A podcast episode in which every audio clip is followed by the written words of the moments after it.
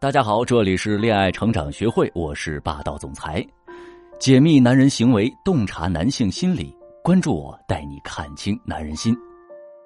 我见过很多姑娘啊，在和异性相处当中，非但不作不闹不生气，反而对男人给予的一丁点好意就感恩戴德。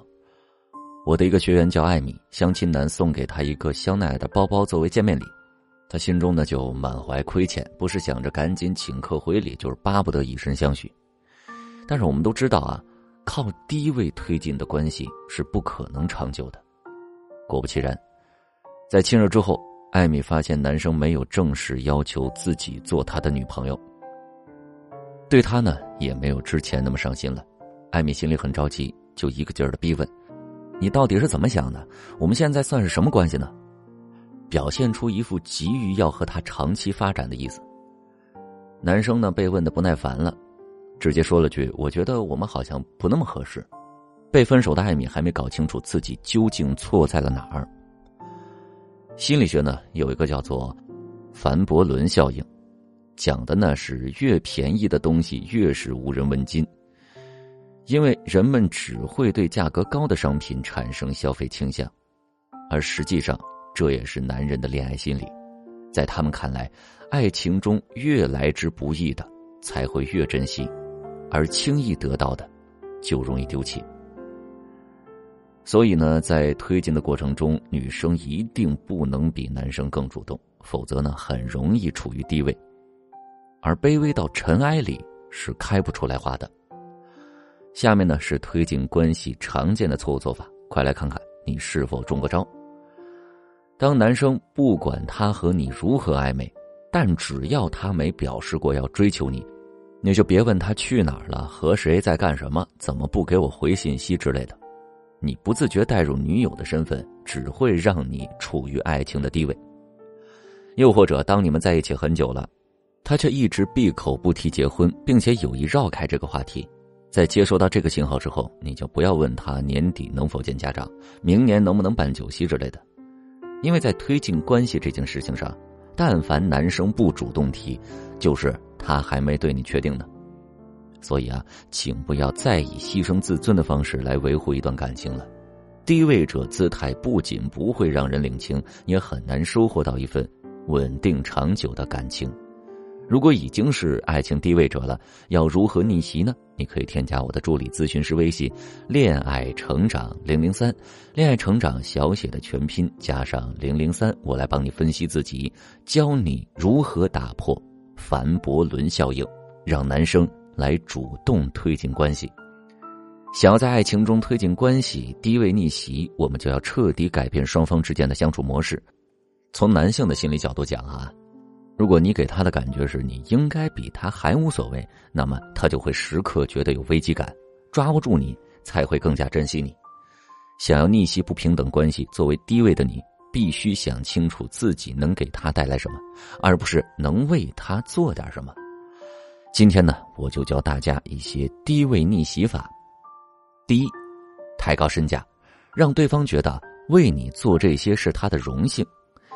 我之前呢曾看过一个学员的聊天记录，两个人呢是通过介绍加了微信，在寒暄过后，男生就问了：“哎，头像是你本人吗？还挺漂亮的。”姑娘呢在面对男生的赞美时，突然变得无所适从，谦虚的回道：“哎，没有没有，都是 P 出来的，本人长得并不漂亮。”对方回了一个偷笑的表情，说：“没事儿，我不嫌弃你。”这种聊天是不是令人非常窒息啊？因为有的姑娘呢，在潜意识里啊，认为自己是不值得被爱的，才总用自我贬低的方式去回应别人的善意。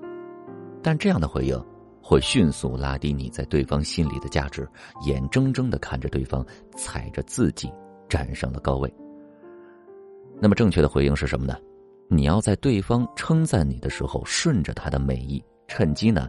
还加倍自夸的一番，比如啊，你可以这么说：“漂亮在我身上最不值得一提，不过还是谢谢你，毕竟你眼神不错。”用傲娇又不失礼貌的表达，精准抓住男人的属性，让他不自觉的把自己带入到追求者和女神的价值差中，试着抬高自己的身价，让对方觉得为你做这些是他的荣幸。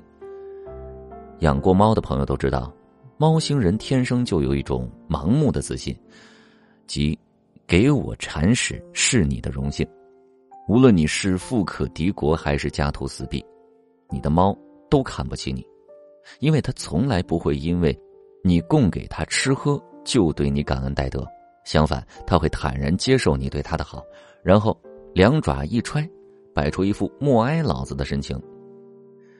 第二点，打破对方的心理预期。在推进关系中呢，轻易妥协和被改变的一方更容易沦为低位。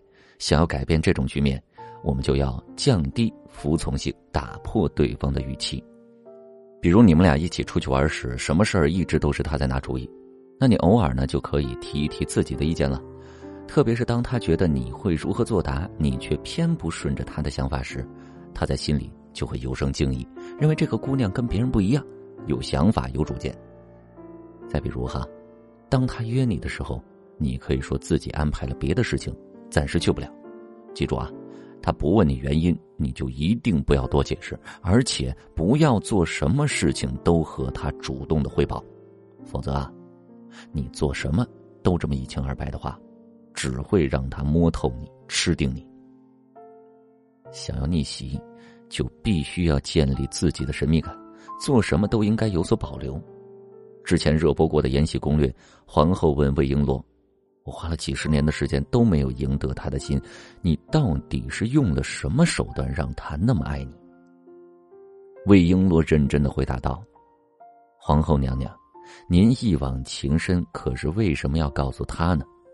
先出口的那个人就已经输了。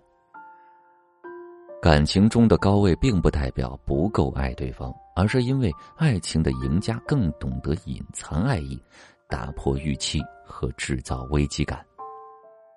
第三点，建立框架，做回自己。你先来回答我一个问题啊：敢不敢对他提要求？敢不敢爆发？敢不敢无所谓？听了这三个不敢，我相信很多姑娘会说：“呃，我也提过要求啊，但是他就是理都不理。”换一个角度想哈。处于低位的你，在他眼里是没有价值、没有自信、没有自我的人，他当然会对你爱答不理了。和他一起后，相信你从来没真正做自己，而是一味的围着他转，你就像是他的一件附属品，需要的时候拿来，不需要的时候丢到一边。而且呢，你只是敢怒不敢言，而你一定要知道的是，他在你的生活中只是小小的一部分，你要有自己独立的生活。你要学会建立自我框架，做回自己，注重对自己的投资。比如，你可以去旅游啊，参加聚会呀，学习新的技能啊，等等。你的关注点一旦往自己的身上转移，那么你的自信感和优越感也就会随之放大。当你开始变得越来越有魅力的时候，你才可以开始要求他为你做一些事情，从而引导他对你付出，形成沉没成本。学艾米在我的指导下开始完成自我，做一些让自己开心的事儿。于是呢，他开始学芭蕾，在朋友圈晒了跳天鹅湖的抖音视频。他读完了大刘的《三体》一二三部，并且在朋友圈里写下自己对量子物理学的看法。周末呢，他去清华美院的画室学油画，老师说他进步很快，不出三个月，家里的墙壁上已经都是他亲手绘制的风景和人物。后来，艾米告诉我。有天晚上，那个相亲男突然出现在他家的楼下，手捧一束鲜花，怀揣钻石项链，问如此美好的他愿不愿意做他的女朋友。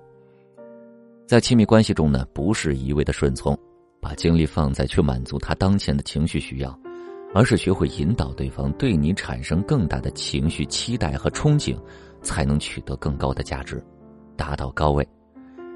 想知道如何引导情绪期待？你可以添加我的小助理微信“恋爱成长零零三”，恋爱成长小写全拼加上零零三，让我来指导，逆转低位，推进关系吧。